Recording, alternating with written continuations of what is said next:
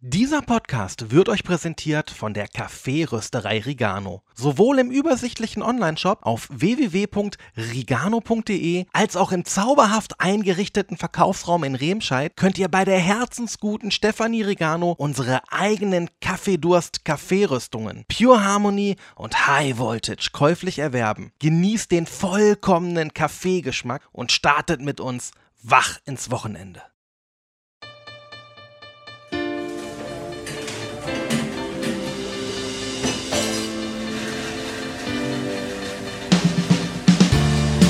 Kaffeedurst.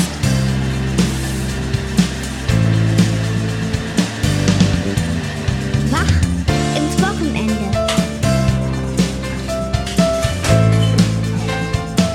Mit Ben und Jay.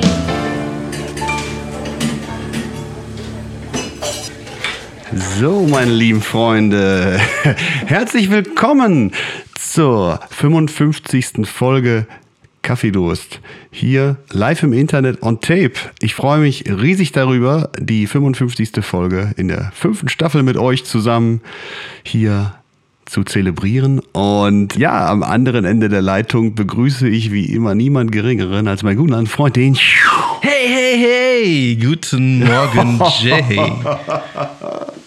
Hier Guten ist. Morgen. Das, le das letzte Hey war aber ganz schön. Also du, da, da müssen wir noch ein bisschen nachzünden heute, oder? Ja, ich denke, in der nächsten Folge sind wir nach. Dauert hier nicht so lang. Ach ja. Nee, aber aus gesundheitlichen Gründen, das weißt du ja, äh, habe ich das letzte Wochenende auch komplett auf der Couch verbracht. Ich war ja nicht wirklich fit. Und das Lustige ist ja, dieses Extreme Couching und dieses Streaming von Serien, das hat mich wiederum dann so ein Stück weit glücklich gemacht. Oh. Und ein Mediziner hat mir dieses Phänomen dann erklärt. Das liegt nämlich an den, und Achtung, das ist jetzt ein englisches Fachwort, an den Endorphinen. Ach so. Ne, verstehst du? Ja. Also weil du ja in Endorphine, in, Endorphine ach so. ist, äh, ist das ist eine Wortschöpfung. Hast du selbst geschöpft? Ja, ja. Ja, mega.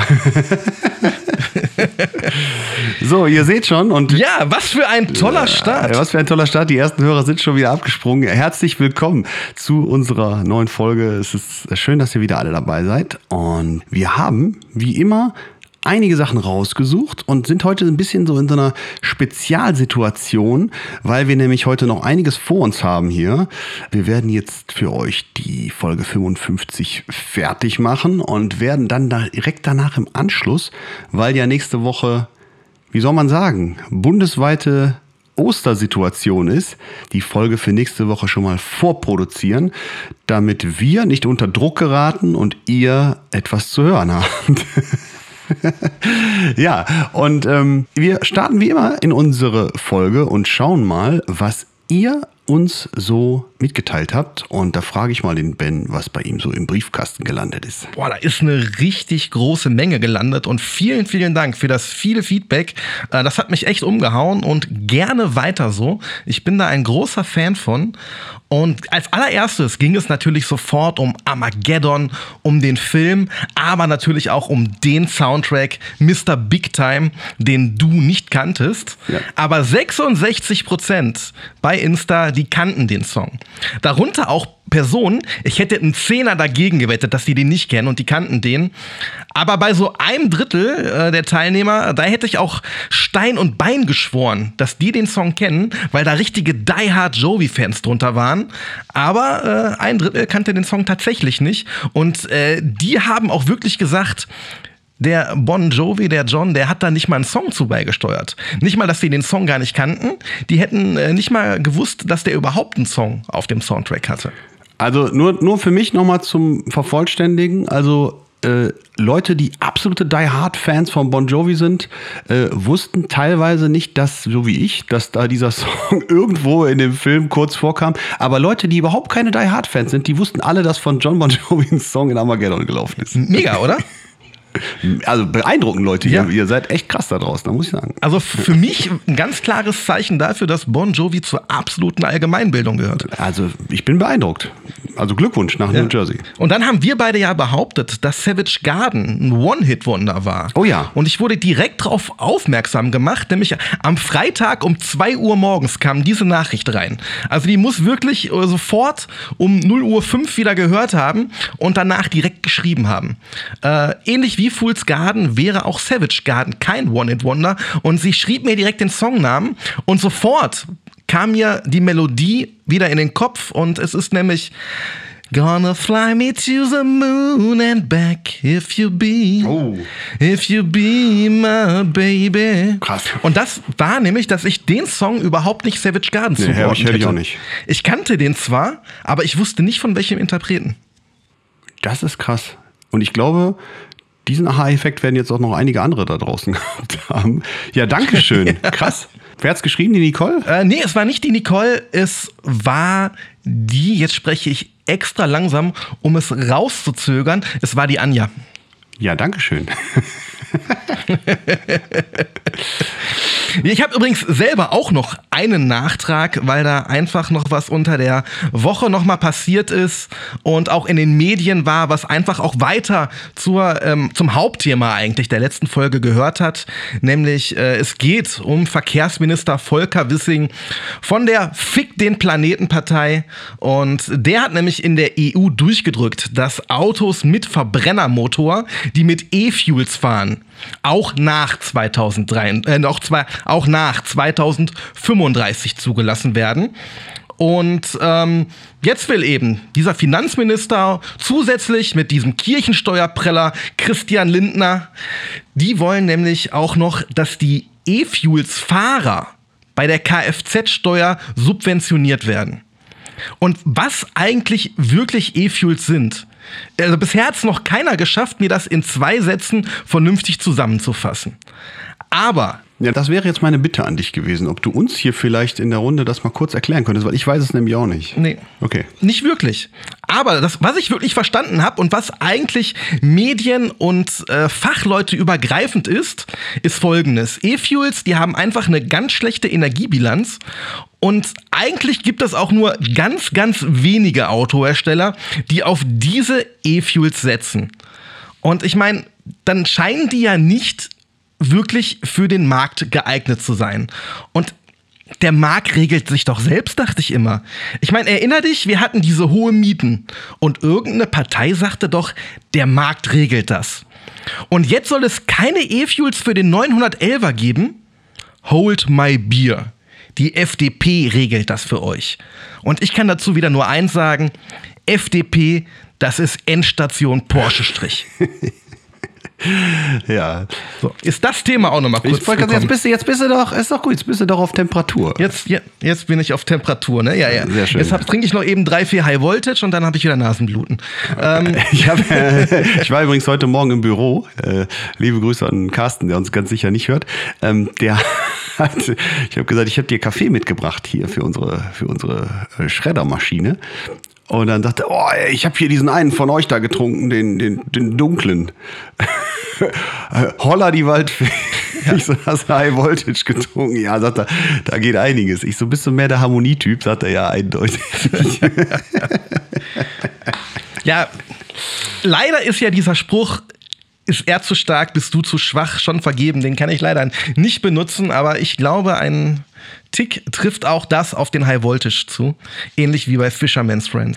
Aber wir waren, oder ich habe gerade versucht, so ein bisschen nochmal den Bogen zum Klimawandel und zum Umgang mit Klimawandel zu schlagen, weil da kam eben auch ähm, ein Feedback nochmal von der Steffi und die hat nochmal dieses Bild an die Wand gemalt, äh, was wir eben aus Süddeutschland kannten, dass du irgendwie so eine Skipiste hattest, die war so 10 Meter breit, dünn mit Schnee bedeckt und so 100 Meter links, 100 Meter rechts davon war alles saftig grün und die sind da wie an der Perlenschnur einfach nur diese 10 Meter breite Piste runtergefahren. Und wie pervers war denn dieses Bild? Und ich gebe dieser Stammhörerin auch wirklich zu 100% recht. Niemand will das Skifahren verbieten oder gar madig machen. Aber wenn du bei über 10 Grad diese Skikanonen anschmeißen musst, um so ein armseliges Bild zu erzeugen, das hat doch nichts mehr mit Freiheit oder irgendwas zu tun. Wer dann wirklich noch Skifahren möchte, der soll doch bitte sich auch in diese Skigebiete begeben, die vom Wetter her dazu noch einladen. Also was das für ein Blödsinn war, oder wie hast du diese Bilder empfunden? Ich habe diese Bilder leider nicht gesehen. Jetzt ehrlich nicht? Nee. Das war, also stell dir einfach wirklich einen Abhang vor, 200 Meter breit und äh, 95 Meter links alles grün, 95 Meter rechts alles grün und in der Mitte so ein dünner weißer Teppich. Also das sah richtig erbärmlich aus. Ich habe jetzt, wo du es sagst, irgendwo habe ich dieses Bild aufgeschnappt, aber ich, äh, ja. Wahrscheinlich auf dem CSU-Parteitag. Ja, natürlich. Also, also kannst du, äh, ich, ich bin ja eh kein Skifahrer. Und deswegen, ähm, ja, ich kann das auch nicht nachvollziehen. Ich kann aber auch nicht nachvollziehen, wieso man äh, auf Biegen und Brechen äh, mit Schneekanonen ähm, äh, solche Szenarien überhaupt schafft. Denn für mein Verständnis sind Schneekanonen irgendwann mal dafür geschafft worden, Pisten neu zu beschneien, auch vor allem bei so äh, Sportveranstaltungen, dass man gewährleisten kann, dass man darauf irgendwie ähm, optimale Bedingungen hat. Ja, und nicht, dass man halt einen grünen Hang künstlich äh, einen Patienten, der schon tot ist, nochmal ins Leben wieder zurückholt zu versuchen, so ungefähr. Ne? Also ich kann mir auch nicht vorstellen, dass das in Ansatzweise Spaß gemacht hat, da runterzufahren. Das war einfach nur ein draufrotzen auf grüne Politik oder sowas. Also keine Ahnung. Hast, hast du noch mehr? Ich habe noch mehr, ich habe noch mehr, ich habe noch mehr, Hammer, Junge. Wir, äh, wir haben äh, ja auch letzte Woche über den Freefall Tower gesprochen. Ich über meinen 4 Meter langen Freefall Tower, du über 60 Meter lange Freefall Tower. Und da gab es tatsächlich Meinungen, die sagten, ihr müsst das unbedingt machen. Das macht tierisch Spaß. Und ich habe mir dann einfach mal nochmal überlegt, machst du eben eine Insta-Umfrage zum Thema Freefall Tower oder Rollercoaster oder welche Teufelsmaschinen auch noch. Und da wollte ich eben wissen, fahrt ihr solche Dinger oder fahrt ihr die nicht? Und ich war relativ überrascht, weil ähm, 91, äh, Quatsch, 21 Teilnehmer würden laut dieser Umfrage sofort mit einem dieser Geräte fahren, aber 30 sagten auf keinen Fall. Und das sind locker mal 60 Prozent. Ähm, und da möchte ich jetzt gerne eins wissen.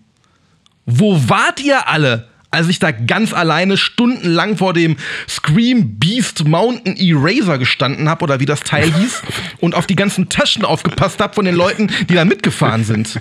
Ich hätte mich da über Gesellschaft gefreut.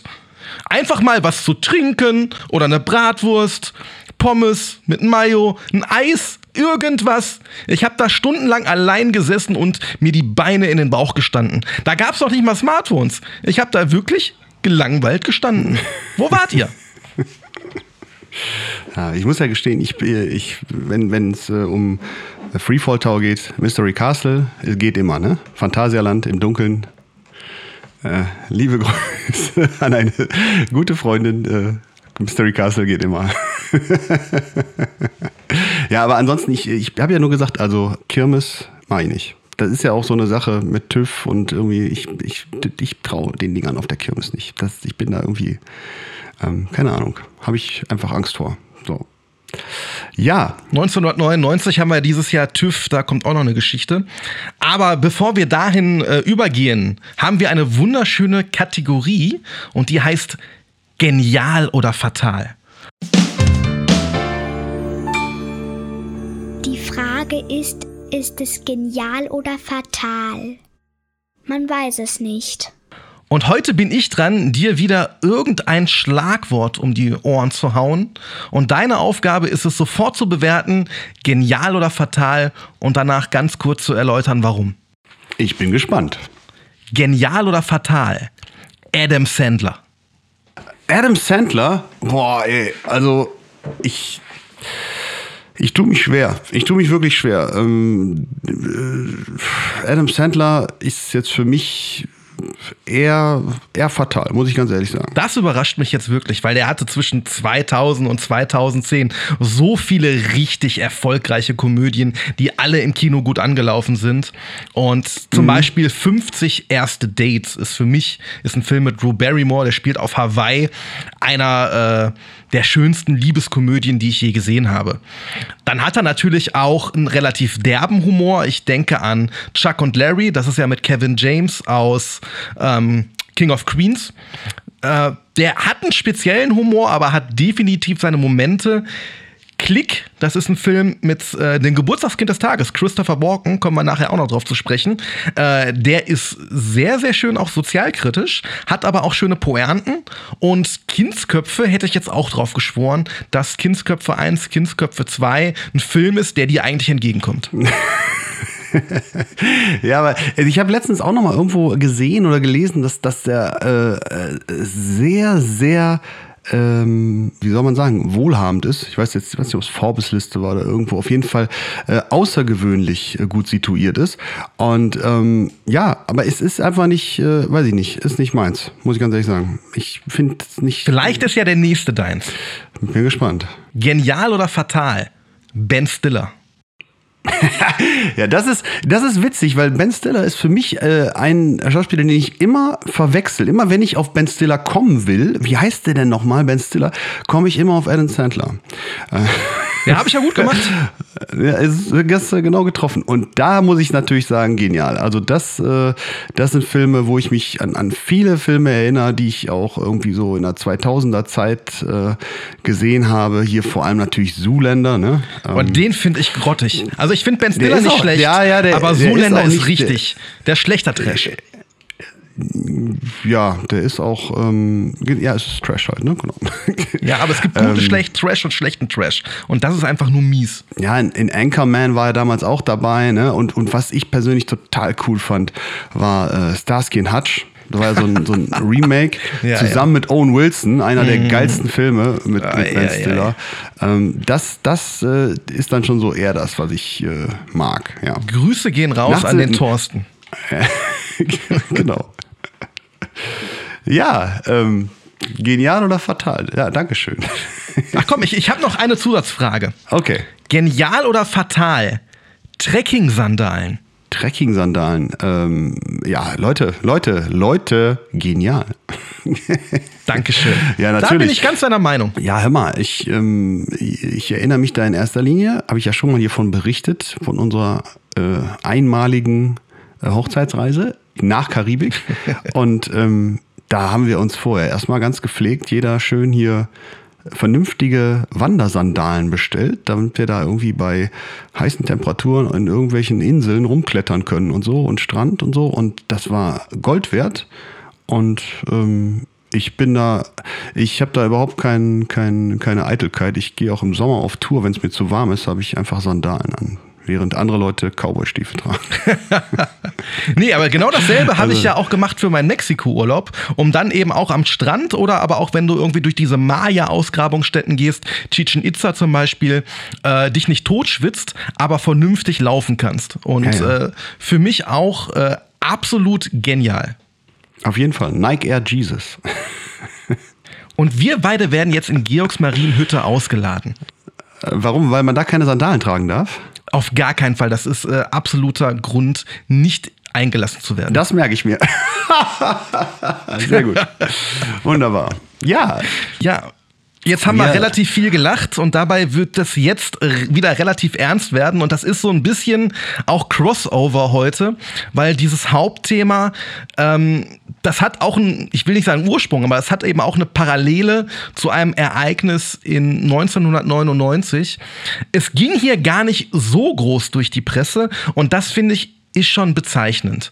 Ich denke, der Vorfall ist hier gar nicht so groß ausgespielt worden, weil es verhältnismäßig wenig Opfer gab. Es waren drei Kinder und drei Erwachsene, die in einer Grundschule in Tennessee erschossen worden sind. Und äh, wir sind eigentlich von diesen Amokläufen in den USA gewohnt, dass da äh, mindestens 20 Leute sterben. Aber nichtsdestotrotz, es ist einfach immer wieder jedes Jahr mindestens einmal dieselbe Meldung. Ich finde, ich meine, du, du bist äh, noch Vater äh, eines Kindes. Ich glaube, du gehst da noch mal ganz anders mit, mit so einer Situation um. Ähm, hat, dich das, hat dich das irgendwie besonders berührt? Ich bin sogar Vater zweier Kinder. Ähm, ja, das, du ähm, das ist, äh, ich fand das gerade so interessant, dass du sagtest, mal wieder, ne? Ähm, und, äh, oder wir, oder andersrum, du hast gesagt, wir sind es gewohnt. Das ist ja schon extrem bezeichnend für die Situation. Ich glaube, damit ist so ziemlich schon alles gesagt.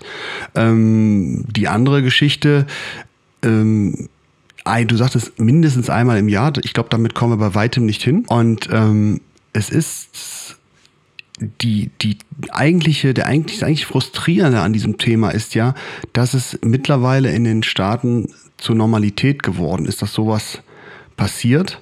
Und ähm, ja, ich, ich weiß noch, als, als die ersten Amokläufe waren, wir hatten darüber gesprochen, dass eben das, das wird nachher noch kommen, äh, wenn wir auf 99 blicken.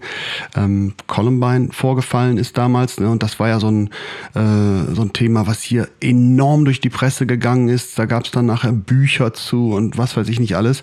Wir erinnern uns an den Film von Michael Moore, Bowling for Columbine. Und ja, ich, es ist natürlich immer wieder bedrückend, aber es, es stellt sich dabei einfach so eine, so eine Müdigkeit ein ja, ähm, dass man, ja, nimmt man halt zur Kenntnis, ist halt wieder passiert, wird eben kurz drüber berichtet und morgen ist das wieder vergessen.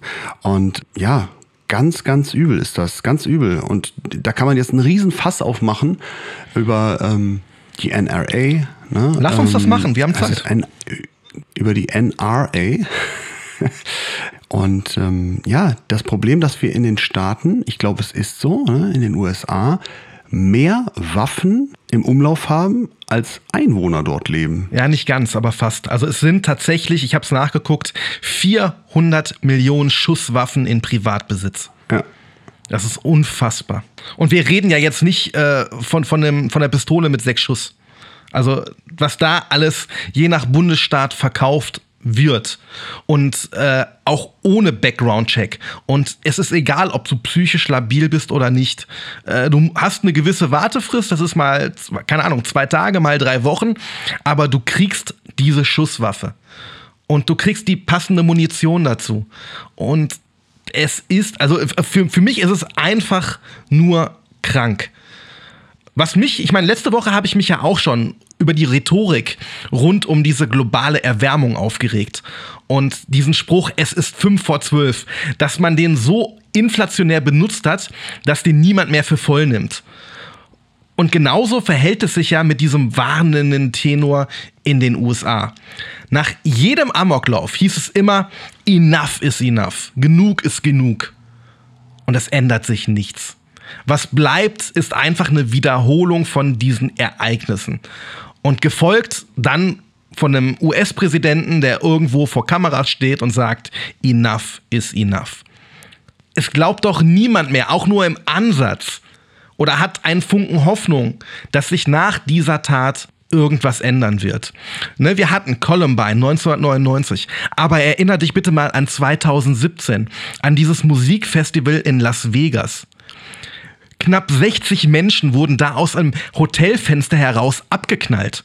Da stand jemand, ich glaube, im Mandalay Bay Hotel, ja. hat da ein Fenster geöffnet oder kaputt gemacht und von dem Fenster einfach blind in eine Menschenmenge reingefeuert. Oder 2012 in Colorado, das war ja auch, ging ja auch relativ stark durch die Medien. Das war diese Vorpremiere von dem Batman-Film. Oh ja. Wo dann einer im Kinosaal zwölf Menschen abgeschossen hat. Ja, vor allem, äh, man erinnert sich ja noch darum, das ging ja bis hier in Deutschland, also ich, ich glaube, es war damals so, dass sich einer als Joker verkleidet hatte, ne? Oder, oder der hatte eine Joker-Maske auf und äh, es war erstmal gar nicht so erkennbar, dass es jetzt äh, gefährlich wird. Und dann, äh, und ich, ich erinnere mich noch daran, als wir dann hier bei uns im Kino waren, hast du erstmal dich umgeguckt, ob da vielleicht irgendwelche Wahnsinnigen rumlaufen, irgendwelche Trittbrettfahrer. Ich was hast du das? Kannst du dich auch noch erinnern? Ich kann mich daran noch sehr gut erinnern. Ich habe dieses Foto mit diesem Joker-Maske gar nicht mehr so richtig präsent vor Kopf. Das ist zu lange her. Ich habe nur noch ein Foto von dem Täter im Kopf, ähm, der halt einen sehr, sehr leeren Blick hatte. Also der muss auch psychisch komplett einen an der Marmel gehabt haben. Aber du hast es auch gesagt, ne, es, es müssen weit mehr als ein Amoklauf äh, pro Jahr sein. Alleine 2020, 2021 und 2022 gab es pro Jahr mehr als 600 Todesopfer durch Amokläufe. Eine Änderung oder Verschärfung dieses Waffengesetzes, das muss ja im US-Kongress verabschiedet werden. Und du hast es ja auch sehr, sehr gut getroffen. Ähm, die FDP der USA die heißt dort Republikaner und die bilden aktuell die Mehrheit.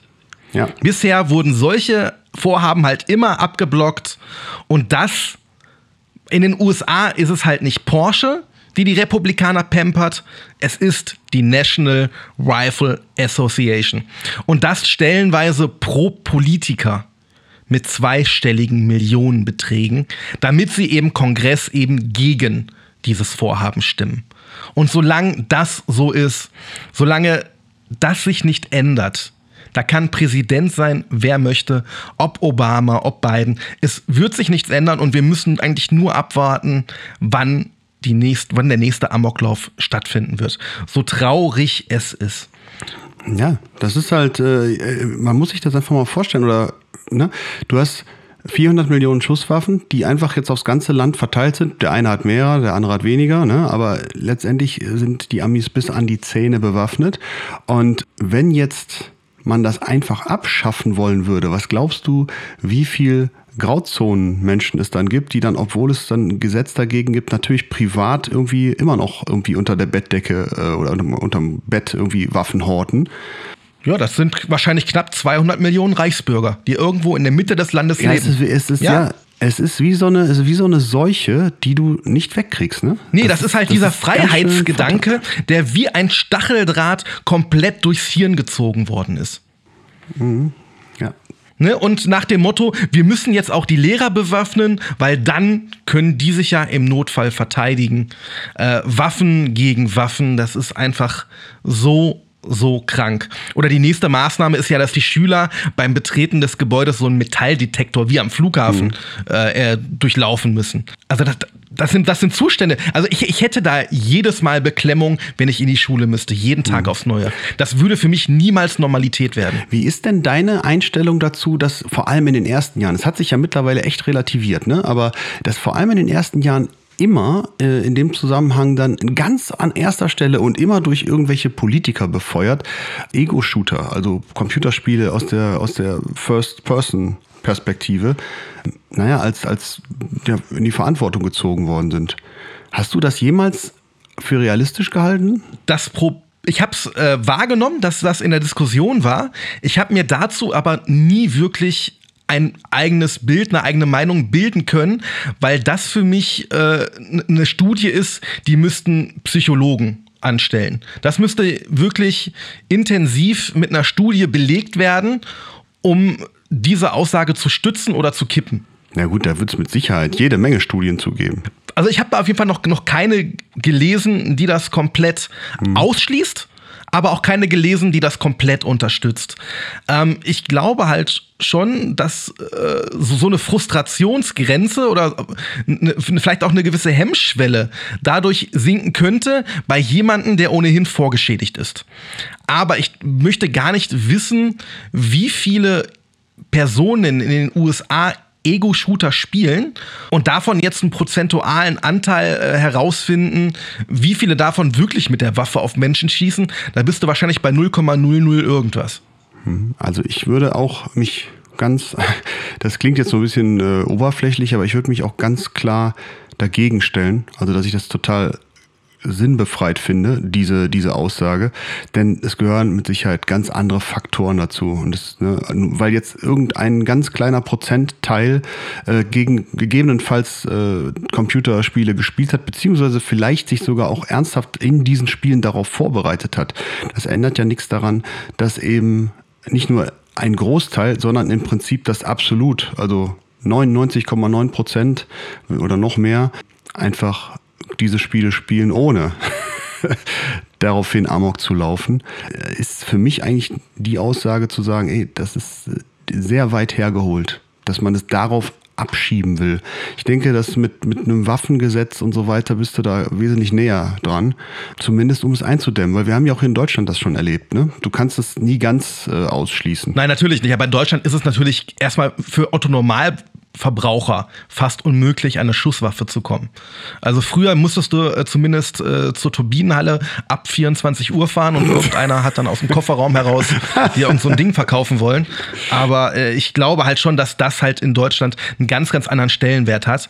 Und auch wenn sicherlich ähm, es gewisse Verbrechen gibt, wo die Polizei in Deutschland eine sehr geringe Aufklärungsquote hat, beim Mord wird alles an den Tag gelegt, um äh, die, so viele Morde wie möglich aufzuklären. Und da ist die Aufklärungsrate in Deutschland auch sehr, sehr hoch, weshalb, glaube ich, äh, sich viele auch fünfmal überlegen, ob sie sowas anstellen oder nicht.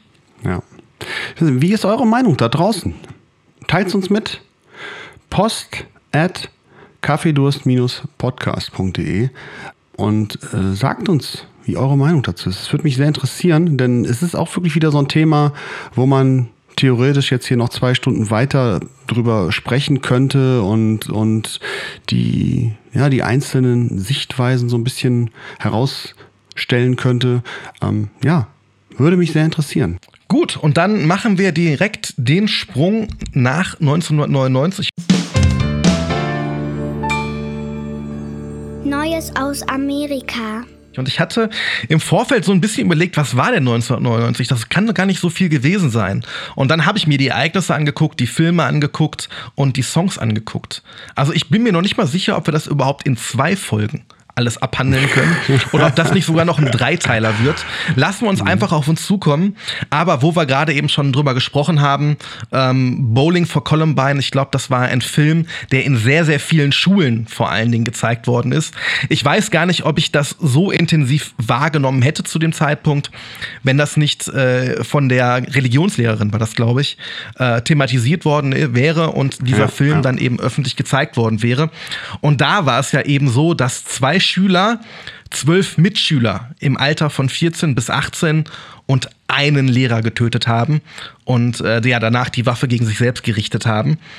Und das Schlimme daran ist, das war ja noch quasi Glück im Unglück, weil eigentlich Richtig. Ja, die hatten ja in dem Zusammenhang noch äh, einiges an explosiven Material vorbereitet, ne? Hin, also äh, Rohrbomben Ja. und äh, äh, bis hin zu Richtig Bomben, Plasma-Sachen ja. irgendwie vorbereitet und das, das hat ja alles quasi nicht funktioniert und die haben einfach blind das Feuer eröffnet und ja, quasi improvisiert, wenn man das so nennen kann. Und äh, man möchte sich gar nicht ausmalen, was dann, weil das hätte dann auch Las Vegas mit Sicherheit äh, um Längen getoppt. Äh, und, und dann wäre es auch ein Ausmaß gewesen, das hätte man auch dann, glaube ich, als ähm, 17-Jähriger wahrgenommen.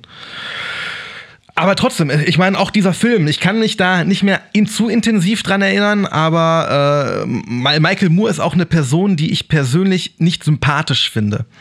Aber die Art und Weise, wie das eben aufgebaut war und ähm, auch die Geschichten, die da rundrum erzählt worden sind, diese Schicksale, die da begleitet worden sind, da war ja auch Trauerbegleitung mit den Eltern dabei. Ähm, das, das hat einem dann schon mal äh, auch wieder weiter die Furcht so, so ein bisschen vor dem Land genährt. Ähm, ich war zu dem Zeitpunkt noch nie in den USA und auch noch weit entfernt, dahin zu fliegen. Aber das war halt immer so ein Gedanke, der da mitspringt. Ähm, die USA ist ein Land, da haben sehr viele Menschen Waffen und die haben einen sehr, sehr lockeren Zeigefinger. Hattest du da auch was in der Art? Ähm, nee, ich habe, wie gesagt, die Informationen auch zu Bowling for Columbine so ein bisschen zusammengetragen, ne, dass halt die, was interessant ist, wenn man nochmal so dabei guckt, die haben halt diese Waffen auch einfach gekauft, ne? Wie gesagt, wie du gerade schon sagtest, die Jungs waren eben 18 und 17 Jahre alt und haben sich dann äh, als Pizza-Lieferanten quasi so die Dollars verdient und haben dann für 500 Dollar ähm, sich so eine, die, die Waffen gekauft. Da war eine Pumpgun mit im Spiel. Der andere von den beiden, der hatte so eine, so eine Uzi, ja, so eine Automatikwaffe, also ganz gruselig irgendwie alles. Das war sicherlich ein, einer der ganz äh, wichtigen, negativen, traurigen Punkte in 1999. Es gab aber auch positive Dinge. Und da möchte ich jetzt mal einen von nennen. Bitte. Und zwar, ich selbst war davon direkt betroffen, wie wahrscheinlich ihr alle da draußen. Das Bundesarbeitsgericht bewilligt in einem Grundsatzurteil das generelle Rauchverbot in Kneipen.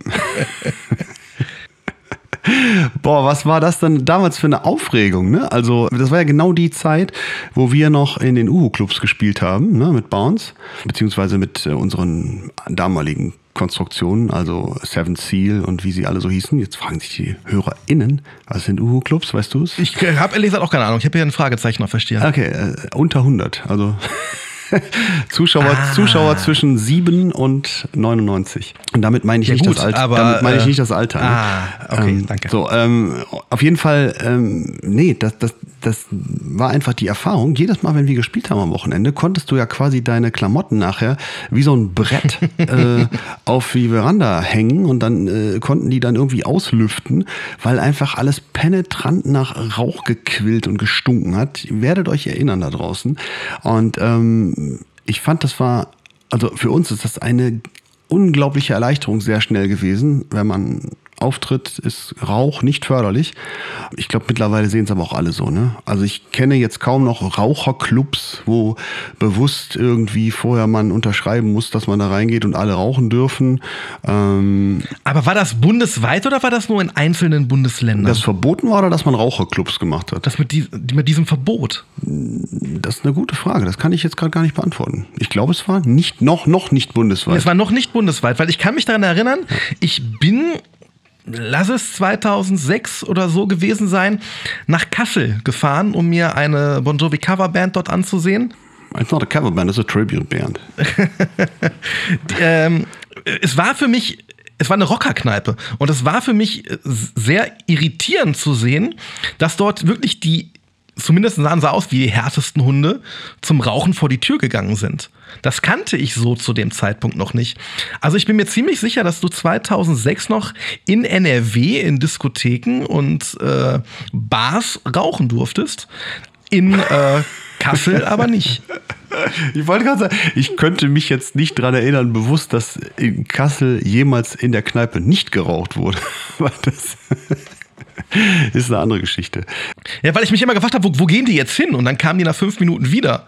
Und äh, irgendwann ja. bin ich nachgucken gegangen und dann haben die da alle draußen geraucht. Und dann haben die ja. mir auch freundlich erklärt, äh, ohne mich zu schlagen, äh, dass das ist eben in diesem Bundesland schon verboten ja. war. Aber wie gesagt, Strich drunter, ich finde es super gut, dass diese Entscheidung gefallen ist. Das war ein riesen Fortschritt.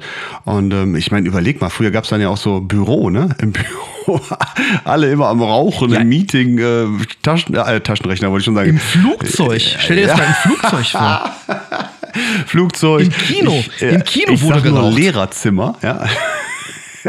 Wir hatten bei uns an der Schule im Lehrerzimmer hatten wir so einen Raucherraum. Da konntest du, ey, das war so geil, wenn du da reingegangen bist. Es war wie so eine Wand, ne? Weil alle da drin waren dann konzentriert am Rauchen und äh, Gardinen komplett gelb, ja. Völlig fies. Ähm, Selbstverständlichkeit, dass auf dem Oberstufenschulhof bei uns geraucht werden durfte. Da standen dann die ganz coolen 12., 13. Klasse dann Jungens, Mädels, alle am Rauchen, ja, weil das durfte man ja dann mit, äh, äh, war ja nicht irgendwie wirklich verboten, also vorher noch, ne? ähm, wurde dann natürlich immer weiter eingeschränkt, bis es irgendwann ganz verboten wurde, was ich einfach nur gut finde. So, was haben wir noch gehabt? Boxen. Frank ja. Brun, ah, nee, warte. Ich, ich, ich rate das einfach runter, weil dann habt ihr das einfach alle mal gehört, weil es ist Wikipedia und es ist echt wichtig, muss jeder gewusst haben. Ja? 13. Februar gewinnt Wladimir Klitschko gegen Soran Juvesevic. 20. Februar gewinnt Vitali Klitschko gegen Jula in Hamburg. 22. Mai gewinnt Wladimir Klitschko gegen Toni La, Rosa in Sportpalast Budapest. Am 26. Juni gewinnt Vitali Klitschko wieder gegen Herbie Hyde. Am 17. Juli gewinnt Wladimir Klitschko gegen Josef Chingaro und am 25. September gewinnt Wladimir Klitschko nochmal seinen Boxkampf gegen Axel Schulz. Und da möchtest du uns jetzt sicherlich was zu sagen. Vielen Dank für diese Überleitung. Und äh, ja, ich kann mich an diesen Kampf so gut erinnern. Also wirklich, als wäre er gestern gewesen, weil ich ihn mir auch gestern nochmal angeguckt habe. Äh, dieser Boxkampf, der hat mich nachhaltig beeindruckt. Ähm, ich musste aber nachlesen, tatsächlich, welcher von beiden Klitschko-Brüdern es war. Es war, wie du gesagt hast, der Wladimir Klitschko. Ich weiß nicht, wie es dir ging, aber ich konnte die beiden nie auseinanderhalten. Also irgendwie wusste ich immer, einer von den beiden ist erfolgreicher und die Kritiken oder die Kritiker, die sehen immer einen als den stärkeren Bruder an. Aber ich kann mir bis heute nicht merken, wer wer ist. Die sehen ähnlich aus, die heißen unterschiedlich. Und ich glaube, ich habe zwischen Ende der 90er und Mitte der 2000er keinen einzigen Kampf verpasst. Ich habe alle Kämpfe gesehen. Und ich habe bis heute keinen Schimmer, wer jetzt wer ist. ich muss mich jetzt hier outen. Ich glaube, ich habe damals gerade gerade auch die Henry Maske Boxkämpfe eigentlich nur wegen der Lasershow vom äh, Bochum Laser Orchester oder wie die hießen. Es gab ja irgendeine so eine Firma, die dann exklusiv für RTL ne, ähm, dann die Lasershow gemacht hat. Und das war immer das Gleiche. und immer, ich sag mal, können ja auch Vangelis von André Maske spielen. Ähm, und ich glaube, dann, als der Kampf anfing, bin ich dann in die Küche gegangen oder so. Also ich muss mich jetzt hier outen an dieser Stelle. Habe ich keinen Affinität ja. zu. Aber ich habe einiges gesehen, aber so einen Kampf, den habe ich davor und danach nie wieder gesehen. Also Wladimir Klitschko, der hat den armen Axel Schulz so eine Tracht Prügel verpasst. Also das sah wirklich so aus, als würde ein erwachsener, erfahrener Kämpfer einen zu groß geratenen Elfjährigen verdreschen. Runde für Runde. Der Klitschko hat auf den Schulz eingedroschen, unfassbar. Mit dem Jab, also seiner linken Fürhand, der hat den Schulz immer wieder getroffen und richtig mürbe gemacht. Respekt an der Stelle aber wirklich für das, für das Stehvermögen von Axel Schulz. So viel zu kassieren und nicht umzufallen, keine Ahnung, wie er das angestellt hat. Und irgendwann, es müsste Runde 8 gewesen sein, kam dann aber das Ende. Ähm, Einmal, einmal war Schulz schon zu Boden gegangen und dann hat der Klitschko so nochmal so richtig aufgedreht. Und der, der Schulz, der hat sich dann nachher echt in der Ringecke versucht zu verkriechen. Der hat sich weggedreht und der Ringrichter hatte dann Einsehen, hat den Kampf sofort abgebrochen und es war, klar, es war eine erwartete Niederlage. Aber diese Art und Weise, der Schulz konnte da einem wirklich nur leid tun. Und ich weiß nicht, ob du das gesehen hattest. Das war ja auch die Zeit der Wochenschau auf Sat 1. Und die haben diesen Kampf schon eine Woche vorher richtig durch den Kakao gezogen. Markus Maria Profitlich, der mimte den kleinen, verschüchterten Axel Schulz mit Teddybär im Arm und Bastian Pastewka, natürlich, ne, der war de, dann der zur Vernichtung bereite Klitschko, der immer wieder nur einen Satz wiederholt hat: alle verkloppen. Also egal, welche Frage gestellt worden ist, alle verkloppen. Äh, denkwürdig, absolut denkwürdig. Und wo wir gerade dabei sind, Mike Tyson gewinnt gegen den weißen Büffel aus Südafrika, François Botha in der fünften Runde. Danke für. Und das war im Gegen ja, das war im Gegensatz zum Klitschko-Kampf einfach nur ich würde sagen, ein wilder Brawl. Äh, die haben beide für meinen Begriff 1999 schon längst ihren Zenit überstritten. Und es macht einfach auch nicht wirklich Spaß, Mike Tyson-Kämpfe zu sehen. Der ist ja mit seinen 1,78 für einen Schwergewichtsboxer extrem winzig. Im Vergleich, die beiden Klitschko-Brüder messen ungefähr zwei Meter. Das heißt, er hat überhaupt keine Reichweite. Das heißt, wenn einer versucht, den zu schlagen, dann macht er hier so eine japanische Verbeugung. Dann geht er immer mit dem Kopf bis auf die Knie um sich zu verstecken.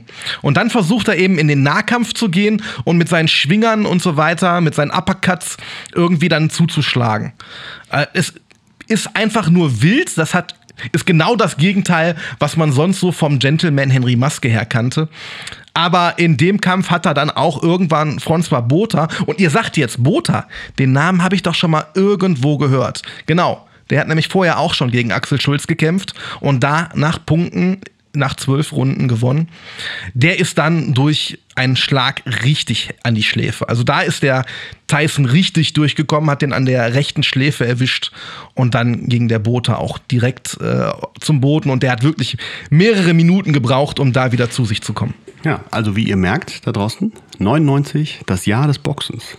Absolut. Ähm, wo, wo ich mich dran erinnern kann, das ist natürlich viel mehr mein Sport. Äh, Martin Schmidt gewinnt die Weltmeisterschaft der Skispringer in Bischofshofen. Die Vier-Schanzentournee. ich weiß gar nicht, ob er die Vier-Schanzentournee auch gewonnen hat oder nur den Weltcup.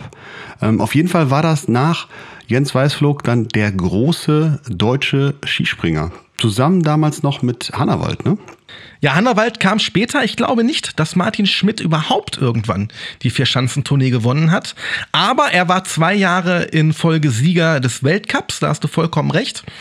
Und ähm, wir kommen gleich noch drauf. Steffi Graf und Boris Becker haben ja so 1999 ihre Tenniskarriere beide beendet. Und damit ist so ein bisschen dieser Tennisboom in Deutschland wieder versackt. Und Martin Schmidt war dann derjenige, der dann quasi die Tennisfans zum Skispringen geholt hat. Äh, das wurde natürlich noch so ein bisschen unterstützt durch RTL, die das Ganze dann auch noch. Genau, das ist ja genau, das, dieser Skianzug. Dieser lila Skianzug mit diesem fetten Milka-Zeichen drauf. Ähm, ich meine, kein falscher Neid. Martin Schmidt konnte das tragen. Weiß ich nicht, 1,73 groß, 32 Kilo, sah top aus. Aber worauf ich hinaus wollte, äh, dieser Skiboom oder dieser Skispringboom, den hat er natürlich dann richtig gefördert, weil die Deutschen gucken natürlich immer gerne eine Sportart, wo auch ein Deutscher ganz vorne mit dabei ist. Und dann wurde daraus ja wirklich ein Event. Dann hat man ja auch gemerkt, dass da ähnlich wie beim Dart unten, da wo die Zuschauer sind, immer Musik ist, da ist Stimmung. Und ähm, RTL ist nun mal ja auch ein Sender, der sowas sehr, sehr ausschlachten kann. Das kennen wir ja auch wirklich vom Boxen mit der Lasershow. Das kennen wir von der Formel 1. Die machen daraus dann auch eine, ein Riesenformat. Und das sicherlich besser als ARD und ZDF vorher. Ja, und Martin Schmidt ne, gebürtig aus Baden-Württemberg, glaube ich, ist er jetzt auch nicht direkt äh, eine Schanze vor der Haustür. Hat da eben äh, seinen aufgehenden Stern gehabt. Ich glaube, das war so 99 bis 2003 war, glaube ich, so dann äh, sein Zenit. Korrekt. Ähm, was ich noch gefunden habe, mal aus dem Bereich der Politik und vielleicht auch tagesaktuell ganz interessant, einfach um es mal einzuordnen ja. für alle da draußen, auch für uns beide, äh, die NATO-Osterweiterung. Polen, Tschechien und Ungarn treten der NATO bei. Das war erst 1999 ist mir zu dem Zeitpunkt natürlich gar nicht mal so bewusst gewesen. Da habe ich mich äh, mit den Themen soweit gar nicht ähm, auseinandergesetzt. Aber es muss ja auch mal zumindest dieses mündliche Versprechen gegeben haben, dass man die NATO eben nicht Richtung ehemalige Sowjetunion ausweitet. Und dann hat man sich halt irgendwann äh, an diese Versprechen dann nicht mehr erinnert. Und man hat natürlich auch die Schwäche Russlands, das muss man ja auch sagen. Zu dem Zeitpunkt äh, war Russland schon insolvent. Boris Jelzin hatte nur noch betrunkene Auftritte in der Öffentlichkeit. Er hat, glaube ich, alle drei Monate den Ministerpräsidenten ausgetauscht. 1999 leider auch, nämlich der neue Ministerpräsident wurde dann Wladimir Putin. Und zum Jahresende, am 31.12., ist dann auch der schwer, schwer angeschlagene Boris Jelzin ähm, ja, zurückgetreten und Wladimir Putin hat dann auch sein Amt in Russland angetreten. Und ja, von da an wehte dann auch halt wieder ein anderer Wind. Und ich glaube halt schon, dass ihm gerade dieser Beitritt auch von Polen schon ziemlich ein Dorn im Auge war. Ja, wobei es ja immer auf äh, eigenen Wunsch der Staaten passiert ist. Ne? Es wurde ja niemand dazu genötigt. Natürlich, ganz es klar. wurde ja niemand dazu genötigt, in die NATO einzutreten. Heute ist das ein bisschen anders. Äh, heute werden Länder nicht von der NATO genötigt einzutreten, sondern von Russland genötigt, jetzt doch noch einzutreten. das ist schon sehr, sehr fatal alles im Moment.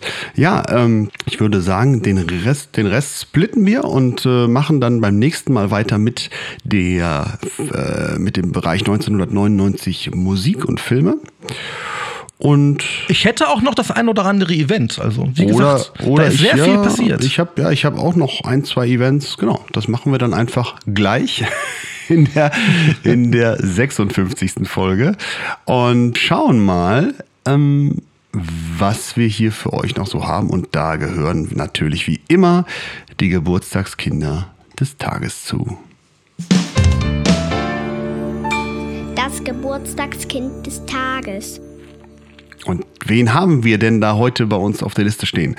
Und zwar äh, ist das jemand, den musste ich erst dreimal nachlesen, wer es überhaupt ist. Und als ich dann jetzt äh, vor der Sendung nochmal geguckt habe, wer ist das eigentlich nochmal, musste ich mich echt wieder konzentrieren. Wer ist das überhaupt? Und jetzt werdet ihr draußen sagen, boah, ist der Rösel doof. Aber ich wusste es nicht. Es geht um Ewan McGregor, wird heute 52 Jahre alt. Und ich äußere mich direkt meine ähm, Assoziation zu Ewan McGregor ist der Film Illuminati, wo er den, äh, ja, wie heißt es, äh, Camerlengo, den, den Diener des Papstes gespielt hat, eine der tragenden Rollen in dem Film.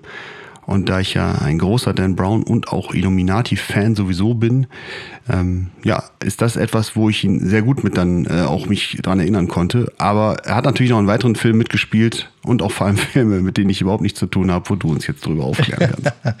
ja, er hat wirklich in sehr, sehr vielen Filmen mitgespielt. Aber äh, der Film, mit dem ich ihn wirklich am meisten in Verbindung bringe, das ist einfach Moulin Rouge. Und gerade äh, haben wir es ja im letzten Jahr noch gehabt dieses Kölner Ensemble, das jetzt im Musical Dome in Köln spielt, war bei Wetten das, hat sich der ganzen deutschen Welt präsentiert und aus meinem Freundeskreis, aus meinem Arbeitsumfeld, es waren bisher so viele Menschen bei Moulin Rouge in Köln, die waren alle total begeistert. Ich hatte äh, so einen kleinen Schockmoment, als ich das bei Wetten das gesehen habe, weil die da die Songs auf Deutsch gesungen haben. Und Your Song im Original von äh, Elton John, den möchte ich nicht in Deutsch hören. Und ich hatte dann äh, das große Glück, ich war ja dann letztes Jahr noch in New York für eine Woche und ich habe Karten äh, für den Broadway bekommen, habe mir dann das Musical am Broadway angeguckt. Es ist einfach unfassbar beeindruckend. Also wie viel Detailliebe, wie viel Herzblut da in die Dekoration und in die Kostüme geflossen ist. Sowohl in Köln als auch in New York. Ganz, ganz großartig. Aber für mich kommen beide Musicals nicht an den Film ran. Und ein Grund dafür ist eben auch Ewan McGregor, der das hervorragend spielt. Und ich weiß nicht, ob du How I Met Your Mother gesehen hast. Du meinst jetzt ähm, die, du meinst jetzt die Serie? Ja, nein, vielleicht. Ja, habe ich. Weißt du, wer Ted Mosby ist? Nein. Okay. Für mich ist das so, so ein bisschen auch so ein kleiner Ted Mosby, der verliebt ist ins Verliebtsein und dann eben seine Traumfrau findet und versucht eben wirklich all diese gewünschten Gefühle mit dieser Frau, die natürlich gleichzeitig auch noch eine Kurtisane ist, ähm, auszuleben. Und er kämpft den ganzen Film, kämpft er um ihre Liebe, um ihre Aufmerksamkeit, um ihre Gunst. Und das eben mit sehr viel Gesang und sehr, sehr pathetisch. Und äh, ihr wisst, ich bin Bon Jovi-Fan, ich stehe auf Pathos. Ähm, das macht er wirklich hervorragend. Es, dieses, diese Version von Your Song, die ist besser, viel, viel besser als von Elton John. Das ist ein Meisterwerk. Und es gibt da auch äh, eine Szene auf dem Balkon des Elefanten. Da gibt es ein Medley aus verschiedenen Love-Songs. Und mit welcher Energie und wie fein das miteinander harmoniert und wie schön das umgesetzt ist, ist ich habe diesen Film im Kino dreimal gesehen. Ich bin dreimal in diesen Kinofilm gegangen, weil der Film mich so umgehauen hat. Und als der auf DVD raus war, am ersten Tag, ich war da, ich habe mir die DVD gekauft, ich habe den abends geguckt und ähm, glaube ich, in den ersten zwei Monaten dann auch noch fünfmal. Äh, Wahnsinn. Dieser Film, der hat mich wirklich geflasht. Dann hat er noch einen Film gehabt, Big Fish. Das den kann man sehr, sehr schwer beschreiben. Es ist auch eine Art von Fantasy, eigentlich von Traumwelt, die aber irgendwo hinter Kulissen doch wahr war, oder zumindest Teile davon waren wahr. Ähm, und zuletzt hat er noch, noch einen sehr, sehr interessanten Film gehabt, Dr. Sleeps Erwachen. Und das ist quasi die Fortsetzung von Stephen Kings Shining. Ähm, es ist nicht so großartig wie Shining selbst, aber auf jeden Fall ein sehr, sehr sehenswerter Film. Und man sieht eben auch anhand dieser Rollen, dass äh, Ewan McGregor sehr, sehr facettenreich ist und äh, ein ganz toller Schauspieler. Herzlichen, Herzlichen Glückwunsch. Glückwunsch. Wen haben wir noch auf der Liste stehen? Angus Young wird 68. äh, er spielt Gitarre.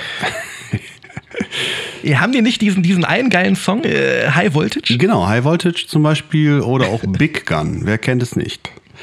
Ähm, ich bin ja äh, mit ACDC das erste Mal wirklich in Kontakt gekommen durch äh, unser Hobby, Konzerthallen zu füllen. Und ähm, da haben wir damals mit, äh, haben wir die Bon Jovi Kiss Night in, in Rapenau, Bad Rapenau gespielt. Das muss 2008 gewesen sein. Und da spielte als zweiter Support spielte ähm, eine ACDC Coverband. Und da bin ich zum ersten Mal ähm, bewusst mit Stücken von ACDC in Kontakt gekommen. Natürlich kannte ich irgendwie Highway to Hell, ist klar. Aber ansonsten war ich überhaupt nicht so in diesem ACDC-Thema drin. Und das hat sich dann immer weiter gezogen bis heute, dass wir jedes Mal irgendwelche ACDC-Bands treffen und die heißen jedes Mal anders. ACDC-Bands gibt es wie Sand am Meer und ähm, ja, und es ist, ich, ich mache mich da nicht drüber lustig, weil es ist dementsprechend auch logisch, wenn es Bands wie Sand am Meer gibt, dann gibt es ja eine gewisse Grundqualität dahinter und es gibt einen gewissen Grund, warum es überhaupt so viele Bands gibt und das liegt natürlich daran, weil die Musik einfach extrem erfolgreich ist. Und Angus Young, Leadgitarrist von ACDC, Highway to Hell. Ja, vor allen Dingen ist ja Angus Young einfach auch sehr, sehr charismatisch. Ich kann jetzt gar nicht so viel sagen über seine Qualität als Gitarrenspieler, aber als Performer ist er natürlich legendär. Äh, die Art und Weise, wie er dann eben auch gerne oberkörperfrei, ist ja auch so ein Martin Schmidt-Typ vom, vom Körperbau her. Das habe ich übrigens äh, auch mal gemacht. In diesem Moment ist mein Keyboarder komplett kollabiert. Das war. Äh, ja, ich habe das als Hintergrundbild auf meinem Desktop. Sehr schön. Mit der, mit der schönen Brust ja, genau. Hatte ich mir vorher extra an, angezogen. Ja, aber Angus Young hat ja dann meistens noch so einen Schottenrock oder sowas an. Das hattest du nicht. Ich hatte eine Hose an. Ja, aber, aber dieser Gang, der war natürlich, oder die, dieses, dieses Hüpfen, was er eben dann zu dem Spiel macht, das hat ihn, das ist ein Signature-Move. Das hat ihn halt weltberühmt gemacht. Uh, und er steht ja auch generell beim Konzert selten still, sondern äh, bewegt sich viel, macht eben die Show, die zu der Band, zu der Musik passt. Er scheint ja auch generell ein sehr, sehr sympathischer, umgänglicher Typ zu sein.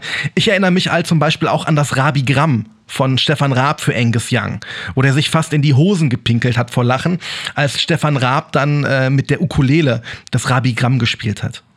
Legendär. Von mir auch alles, alles Gute. Alles Gute. Und dann haben wir noch ein drittes Geburtstagskind im Bunde. Und auch da musste ich erstmal genau gucken, wer es ist.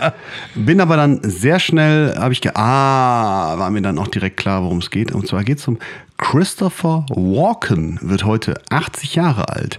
Christopher Walken wird wahrscheinlich dem einen oder anderen von euch jetzt erstmal nichts sagen, aber ich kenne jemanden, der euch erklären wird, wer Christopher Walken ist.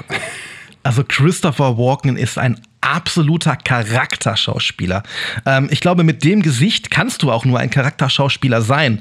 Aber was er eben daraus macht, das ist so hervorragend und er hat halt auch so hervorragende Rollen gespielt. Also wirklich das erste Mal gesehen habe ich ihn in diesem Michael Keaton Batman-Film. Das müsste der zweite gewesen sein. Ähm, Batmans Rückkehr, wo er den Pinguin Danny DeVito protegiert hat. Ähm, da hatte er ja, glaube ich, die, diesen Bürgermeister oder, oder ich weiß nicht, ob er Bürgermeister war oder derjenige quasi, der den Bürgermeister stürzen wollte. Also einer von den beiden Figuren hat er gespielt. Ähm, dann war er ja auch definitiv einer der bekanntesten Bösewichter nach Gerd Fröbel in James Bond. Äh, Richtig, Im Angesicht genau. des Todes. Da hat er ja äh, dann auch vergeblich versucht, James Bond beizukommen. Und dann Sleepy Hollow. Da war er ja dann quasi äh, der kopflose Reiter, der Johnny Depp gejagt hat.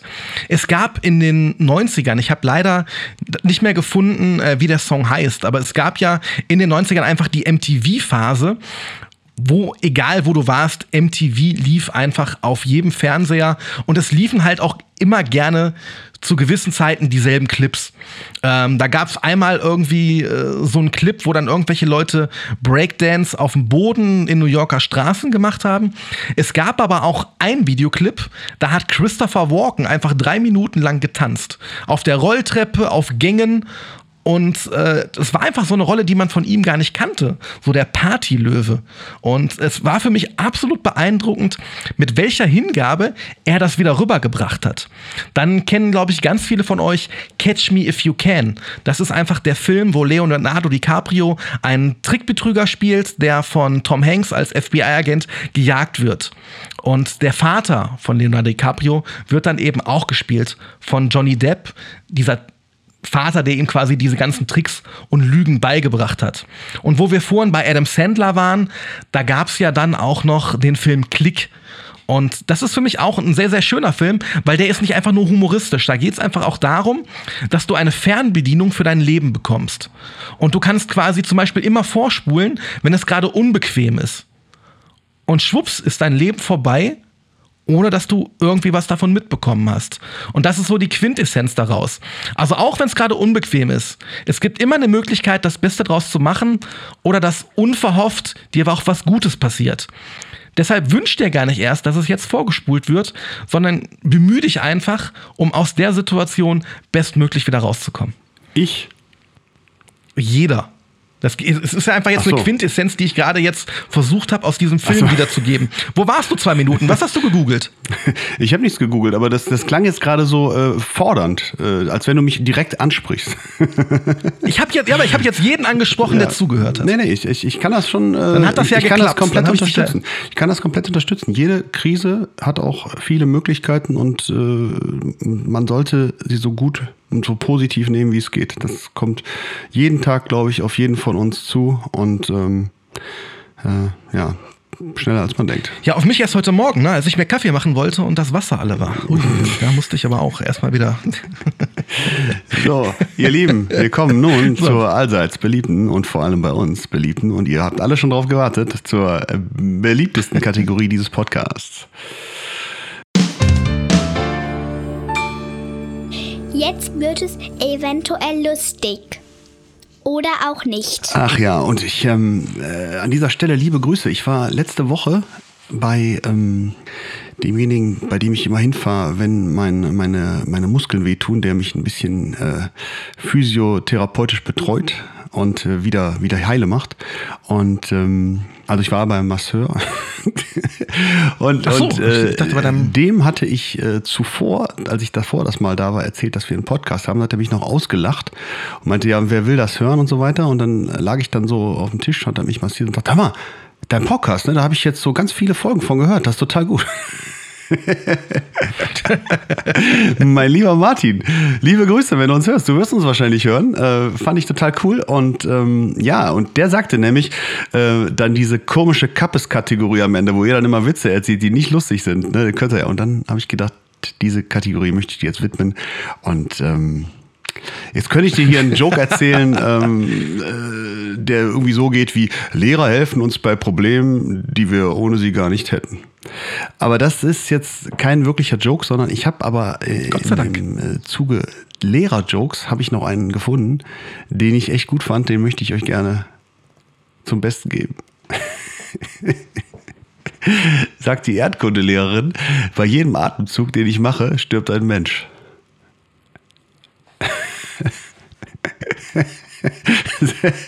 Sagt der Schüler, wie wäre es, wenn Sie sich mal die Zähne putzen würden? So, ihr Lieben. Eieiei, okay. Der war gar nicht so scheiße. Der war gar nicht Ja, so scheiße. nicht, nee, der war, ist, der hat eine gewisse Temperatur. Ja. Damit ist die Folge durch und äh, ich habe jetzt Zeit, zwei Bücher zu lesen. In der Buchhandlung lag nämlich der Bestseller So werden Sie in einer Stunde die Hälfte Ihrer Probleme los. Und ich bin ja kein Minus-Sherlock. Ich hätte mir gleich zwei Exemplare gekauft und in zwei Stunden werde ich der glücklichste Mensch der Welt sein. Was ist denn ein Minus-Sherlock? Ja, ein Sherlock ist doch jemand, der sehr schnell ist und kombinieren kann und schlau ist. Und ein Minus-Sherlock ist ja dann das Gegenteil. Ach so, ah, okay. Ihr Lieben, jetzt äh, habt ihr, jetzt wisst ihr auch, was ein Minus-Sherlock ist. Ich glaube, so würden, sollten wir die Folge nennen. so, es war mal wieder eine große Freude. Wir gehen jetzt so langsam mit euch zusammen in den April und ähm, ja, ich äh, freue mich, dass wir immer noch da sind. Jetzt sind schon, ist schon weit über ein Jahr. Wir haben unglaublich viele liebe Zuschriften und viele Leute, die uns zuhören. Das macht äh, uns sehr, sehr froh und das motiviert uns weiterzumachen. Und ähm, ich freue mich an dieser Stelle wie immer über alle neuen äh, ZuhörerInnen, die heute das vielleicht das erste Mal dabei waren. Und ähm, ja, freue mich, wenn ihr das nächste Mal auch wieder dabei seid. Es hat mir große Freude gemacht und jetzt werden wir diese Folge gleich beenden und direkt in die Vorproduktion der Folge 56 schlüpfen, die ihr dann nächste Woche hören könnt. Kommt gut ins Wochenende. Ähm, wir sehen uns vielleicht morgen Abend bei Bounce in Lüttich und ähm, macht's gut. Bis dahin. Ciao. Ihr Lieben, ihr habt ja jetzt im Gegensatz zu uns eine Woche Zeit. Und damit ihr überhaupt diesen Podcast so richtig genießen könnt und diese Woche übersteht, die Stefanie Rigano hat extra für euch gerade eine Aktion gestartet. Wenn ihr zwei Kilobeutel, ja, es, es gibt jetzt übrigens Kilobeutel von unserem Kaffee. Pure Harmony und High Voltage im Kilobeutel. Und wenn ihr die Aktion kauft, spricht zwei Kilobeutel, dann gibt es noch einen 250 Gramm Beutel dazu. Schaut einfach vorbei www.rigano.de oder wenn ihr in der Nähe vom Bergischen Land seid, immer meine oberste Empfehlung, fahrt einfach mal bei Rigano vorbei. Ihr werdet es nicht bereuen. Und jetzt startet mit uns wach ins Wochenende. Tschüss. Ciao.